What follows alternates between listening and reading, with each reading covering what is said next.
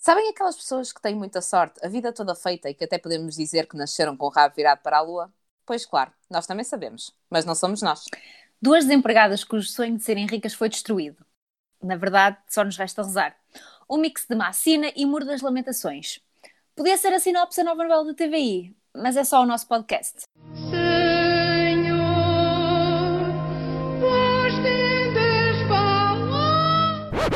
Graças a Deus, um podcast não religioso.